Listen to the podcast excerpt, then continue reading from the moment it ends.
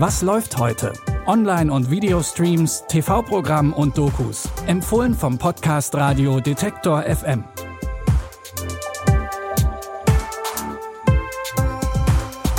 Hallo zusammen. Wir starten in eine neue Woche und haben auch an diesem Montag, den 13. September, drei Tipps aus der weiten Welt des Film- und Fernsehens. Während eine Doku das aufregende Nachtleben im New York der 70er Jahre zeigt, zieht Denzel Washington in einen lebensgefährlichen Rachefeldzug. Doch fangen wir mit einem außergewöhnlichen Liebesfilm an, in dem Nora Tschirner die Hauptrolle spielt. Und die schickt in Gut gegen Nordwind aus Versehen eine E-Mail an die falsche Adresse. Mit diesem Zufall beginnt die Geschichte einer intensiven Beziehung. Denn Leo, der die falsch adressierte E-Mail bekommt, antwortet ihr und die beiden fangen an, hin und her zu schreiben. Dabei werden die anfangs lustigen Anekdoten immer intimer, denn keiner von beiden geht davon aus, dass sie sich je im echten Leben sehen werden. Liebste Emmy, habe ich dir schon mal gesagt, dass ich deine Stimme im Kopf habe? Lieber Leo, wenn wir uns schreiben, fühle ich mich wie ein Schokokuss in der Mikrowelle. Ein Schokokuss in der Mikrowelle ist so ziemlich das hässlichste, was ich je gesehen habe. Das hätte ich dir nicht erzählen sollen. Es sind doch nur wir beide hier. Auf unserer virtuellen Insel, die ehrlichste Version von uns selbst. Habe ich dir eigentlich schon mal vom Nordwind erzählt? Wenn mein Fenster offen ist, kann ich nicht schlafen. Und wenn du dich um 180 Grad drehst und mit den Zehen zum Fenster schläfst? Über den digitalen Kontakt entwickeln Emma und Leo dann auch Gefühle füreinander. Das klingt jetzt nach dem romantischen Start einer wunderbaren Beziehung. Wenn da nicht Noras Ehemann wäre. Wir können euch die gut gemachte und gut gespielte Geschichte über dieses übrigens ja ganz Corona-konforme Dating nur empfehlen. Gut gegen Nordwind gibt's ab heute bei Amazon Prime Video. Gar nicht so Corona-konform sind ja zumindest aktuell noch wilde und ausgelassene Partys in angesagten Clubs. Aber genau in diese Welt entführt uns eine Doku über das legendäre Studio 54 in New York.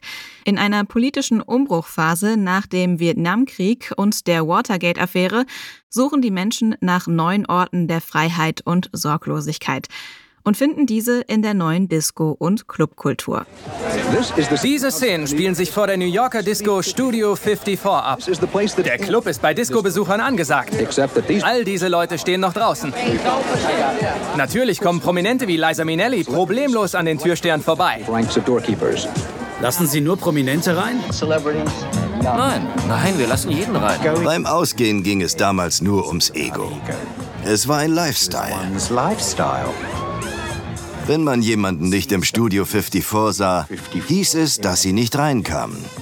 Immer mehr Menschen wollten in den angesagten Club Studio 54, in dem sich eine bunte Kultur aus interessanten Leuten, Musik, Sex und Drogen gebildet hat. Für die einen war es ein Zufluchtsort, für die anderen ein Geschäftsmodell. Und so stolpert der Club am Ende über Konflikte mit der Steuerfahndung. Die Doku über einen der bekanntesten Clubs der Welt ist ab sofort online first in der ARD Mediathek verfügbar. Kommen wir zum Schluss noch zum versprochenen Actionfilm mit Denzel Washington. Der US-amerikanische Agent Robert ist eigentlich im Ruhestand.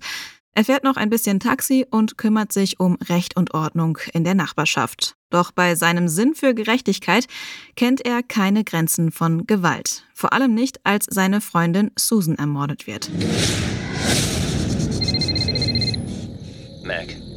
Susan ist tot.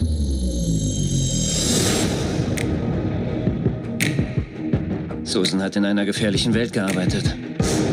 Ich habe mir alle Überwachungsvideos angesehen. In dem Zimmer ist noch was anderes passiert. Wer hat das getan?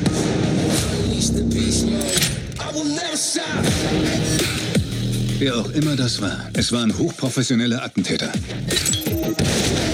Die verwischen ihre Spuren. Niemand ist sicher.